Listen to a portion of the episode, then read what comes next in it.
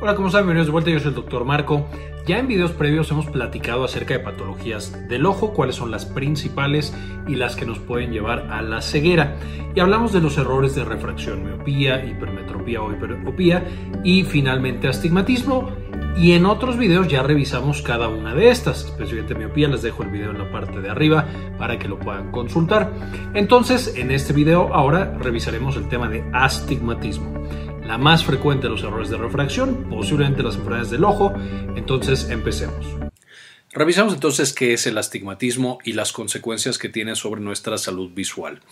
De nuevo, esto ya lo vimos, ya vimos los otros dos errores de refracción comunes, que son la miopía y la hipermetropía. Entonces no voy a meter en muchísimos detalles porque ya les dejo mejor acá arriba los videos y algo de esta información va a ser muy similar. El astigmatismo en términos generales se considera el error de refracción más frecuente. No siempre se diagnostica porque hay pacientes que lo tienen muy leve, muy poquitas dioptrías, sin embargo es bastante frecuente. Ahora, a diferencia de otros errores de refracción como miopía y hipermetropía, que luego ya revisamos en videos anteriores, en esta enfermedad, además de la magnitud de refracción, es decir, y ahorita lo vamos a ver, que no llegue o que se pase el punto focal o la refracción para llegar al punto focal, también vamos a tener alterada la dirección. Es decir, el rayo no se queda, digamos, entre comillas, en el centro, obviamente el centro considerado en eh, un espacio tridimensional, sino que se va a alguno de los lados. De nuevo, estos lados pueden ser un poco arriba derecha, abajo izquierda, abajo derecha, etcétera, etcétera. Incluso puede llegar a, a existir diferentes puntos focales a los cuales está llegando la luz. Más o menos se estima que 14.9 personas 14.9% de las personas padecen astigmatismo en alguno de los grados. Esto puede ser mucho más alto o mucho más bajo, dependiendo la definición que se tenga en cada estudio de astigmatismo y más o menos, que esto es lo que vemos acá, en América hasta 44.8% de pacientes pueden llegar a presentar algún grado de astigmatismo. De nuevo, no todo va a ser clínicamente significativo y por lo tanto diagnosticado y tratado, pero algún grado de astigmatismo, como pueden ver, es bastante, bastante frecuente. Y además de todo, como es tan frecuente, va a estar frecuentemente también asociado a otros errores de refracción. Entonces de pronto podemos tener astigmatismo y miopía o astigmatismo e hipermetropía. Además, el astigmatismo puede no ser simétrico. De pronto podemos tener en los dos ojos diferentes niveles de astigmatismo o por supuesto alguno de los otros errores de refracción. Brevemente, la luz va a ser emitida o rebotada de los diferentes objetos del mundo. Esta llega a nuestro ojo y si la córnea fuera una esfera perfecta, va a refractar la luz de cierta manera, de manera simétrica, es decir, la refracta igual arriba y abajo, derecha e izquierda, de nuevo, viéndolo desde el punto de vista tridimensional. Y después es, por supuesto, la función del cristalino volver a refractar, pero ahora para que llegue la luz, los de luz, al punto focal. Y así es como vemos, y de nuevo nosotros podemos ajustar este cristalino para alterar ese punto focal y entonces poder enfocarnos en eh, objetos más lejanos o más cercanos. ¿Qué es lo que sucede en el astigmatismo? Si esto es lo que necesitamos que suceda, nosotros vamos a tener en el astigmatismo justamente una córnea que está completamente diferente. En vez de ser una esfera, tiene más una forma de huevo y eso puede llevar, incluso puede llegar a tener entre comillas chipotes y eso nos lleva a que la luz quede refractada de maneras diferentes. Entonces tenemos no solamente que se pasó, es decir, que no dio en el punto focal, sino que a lo mejor quedó a la derecha y abajo o arriba o en algún otro punto. Todo por supuesto dependiendo de la forma que tiene nuestra córnea que tiene astigmatismo.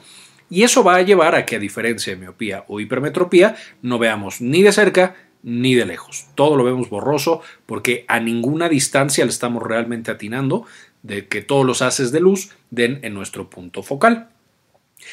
Evidentemente lo que tenemos que hacer, como todos los otros errores de refracción, es poner un lente y entonces cuando llegue la luz la refracta primero el lente, luego nuestra córnea que está medio chueca y luego por supuesto nuestro cristalino para que pasemos de tener muchos puntos focales a solamente el punto focal correcto y toda la información lumínica, todos los haces de luz caigan cerca o sobre el punto focal correcto que es como nosotros logramos ver. Evidentemente esta eh, lente externa no necesariamente tiene que ser así, por supuesto, igual que pasaba en miopía y hipermetropía, podemos tener desde cirugías, láser, todo ese tipo de cosas, que llevan a que también nuestra eh, córnea cambie de forma y tenga una forma un poco menos patológica y entonces veamos mejor. Entonces, bueno, esto es todo básicamente lo que tenemos acerca de este... Pero bueno, eso es lo que veremos más adelante en la parte, por supuesto, de tratamientos muy brevemente. ¿Cuáles son los factores de riesgo? Igual que la hipermetropía, este es mucho más carga genética. Tenemos que con la edad esta va aumentando, entonces por supuesto en los niños se puede detectar el astigmatismo y es frecuente detectarlo, sin embargo puede llegar a aumentar más o menos hasta que se estabiliza entre los 20 y los 25 años y después de eso ya no cambia tanto. Muchas veces por eso, seguramente los que ya hayan experimentado o investigado el tema de la cirugía, por eso les dicen que no deberían operarse antes de los 25 años o de los 20 años, eh, justamente por el riesgo de que cambie todavía el ojo, cambien las dioptrías y entonces ya te operaron, pero tienen que operarte más o menos, y por supuesto no, no podemos operar menos a una persona, es decir, si ya cambió la forma del cristalino, a lo mejor no lo podemos revertir, y eso puede llevar a que de manera permanente tengamos algunos problemas de refracción. Por supuesto, la, edad y la etapa en la que se debe hacer la cirugía, un médico oftalmólogo eh, es el responsable de tomar la decisión con el paciente. Pero entonces podemos encontrarla y puede llegar a incrementar con edades mayores, de nuevo deteniéndose más o menos a los 25 años. La carga familiar o la parte genética es súper importante y entonces si tenemos familiares, especialmente en primer grado, que padecen de astigmatismo, posiblemente eh, nosotros también tendremos el riesgo. Y finalmente aquí no es que otros problemas causen astigmatismo, pero como es tan común que lo tengamos combinado, pueden empeorar la visión. Y entonces, si con el astigmatismo no veíamos muy bien, ahora que tenemos astigmatismo y miopía, pues vemos mucho peor. Y si la miopía es severa, pues peor tantito. Entonces, frecuentemente todos estos errores de refracción, como hemos visto, van a amalgamarse en uno solo en cuanto a diagnóstico, en cuanto a tratamiento y demás y se llevan casi siempre de la mano. Ahora, ¿cuáles son los signos y síntomas? Por supuesto, va a ser dificultad para ver objetos, pero como estamos mencionando, tanto de lejos como de cerca. O sea, para todos lados no vemos claramente. Y por supuesto, esto nos va a llevar a las cosas típicas de no ver bien, que son cosas como dolor de cabeza, cerrar los ojos para ver, tener los ojos rojos, tener los ojos secos, parpadeo constante o frotarnos los ojos, todas las cosas asociadas a no estar viendo bien. En este caso, a diferencia de miopía e hipermetropía, no vamos a tener una conducta clásica como se sienta a 2 centímetros de la tele o se sienta hasta atrás para poder ver, pero eh, al contrario es un paciente que no ve en ninguna circunstancia y eso puede ser entre comillas una ventaja porque lo detectamos más rápido. Como el paciente no ve de ninguna circunstancia, más rápido nos damos cuenta pues de que como el paciente no puede compensar con este tipo de conductas, entonces, luego, luego nos damos cuenta de que no ve. Ahora, ¿cuál es el diagnóstico? Ya lo hemos platicado antes, la historia clínica. Por supuesto, el examen ocular, que se tiene que hacer con el seguimiento de niño sano, seis meses a los tres años y después cada dos años, de nuevo, como es un niño sano. Le hacen, por supuesto, la típica prueba eh, de optometría, que es con lo que se diagnostica miopía e hipermetropía, no tanto para astigmatismo, porque de nuevo no va a haber ni unas ni otras, que eso ya en sí nos puede dar información, pero pues no es tan bueno ese examen. Eh, vamos a estar explorando otras cosas como presión intraocular y fondo de ojo, de nuevo por si el paciente también tiene miopía y para ver el estado del ojo completo como un órgano. Y finalmente, la prueba probablemente más específica e importante para el astigmatismo es la retinoscopía. Entonces, para esta, por supuesto, se dilata la pupila para ver el fondo, para ver la retina, y con un retinoscopio vamos a emitir un haz de luz y vamos a ver cómo ese haz de luz nos refleja básicamente la luz.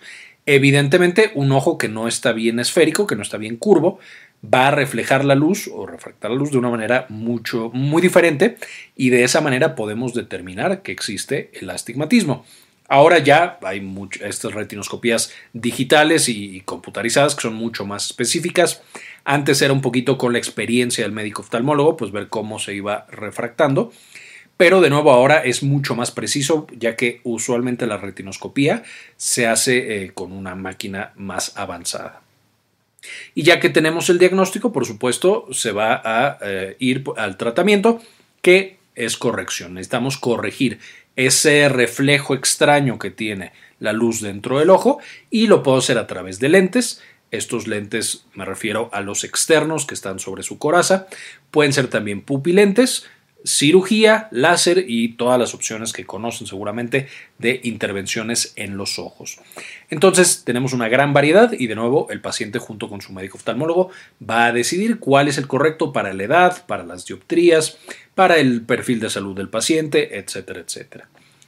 Básicamente esto es lo que quería mostrarles el día de hoy. De un video cortito porque ya hemos hecho varios videos de errores de refracción, incluidos miopía, hipermetropía, pero también los principales problemas de la visión en el mundo y también la, retinopatía diabética. Todos ya, lo hemos revisado. Este, igual el de retinopatía diabética se los dejo acá arriba para que lo puedan consultar.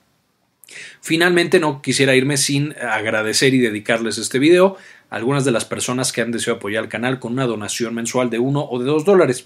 Realmente nos ayudan muchísimo a hacer este tipo de investigaciones y poder, poder compartir esta información con todos ustedes. Este video se lo quiero dedicar a Cookies Juárez, Dr. Mineralín, Nadia Godoy, Aurora Martínez, Gladys Alvarado, Rosaura Murillo, Gilberto Argueta, Laila Hernández, Rubén Núñez, Antonio Guizar, Bajo la Lupa, Sandy Oliva, Jason Silva, Jorge C. Beltrán, Enrique Segarra, María Eugenia, Daniela Valencia, Aurora Martínez y Cindy Magaña. Muchísimas gracias por todo el apoyo. Finalmente, como siempre, les dejo también las referencias de las que tomé la información para este video, para que las puedan consultar y checar más información de este error de refracción. Este video es en parte posible gracias a nuestra tienda en línea, Synapsis Store.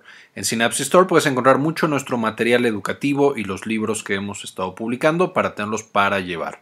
Entonces encontrarás, por ejemplo, la farmagrafía del dolor, que es nuestro pequeño libro de consulta y referencia en cuanto al uso de fármacos para el dolor, en, todos estos que se utilizan, gabapentinoides, antidepresivos, opioides, etc. Y por supuesto también las presentaciones de los videos que ves en el canal. Entonces también aquí podrás encontrar estos para que los uses como eh, más te convenga.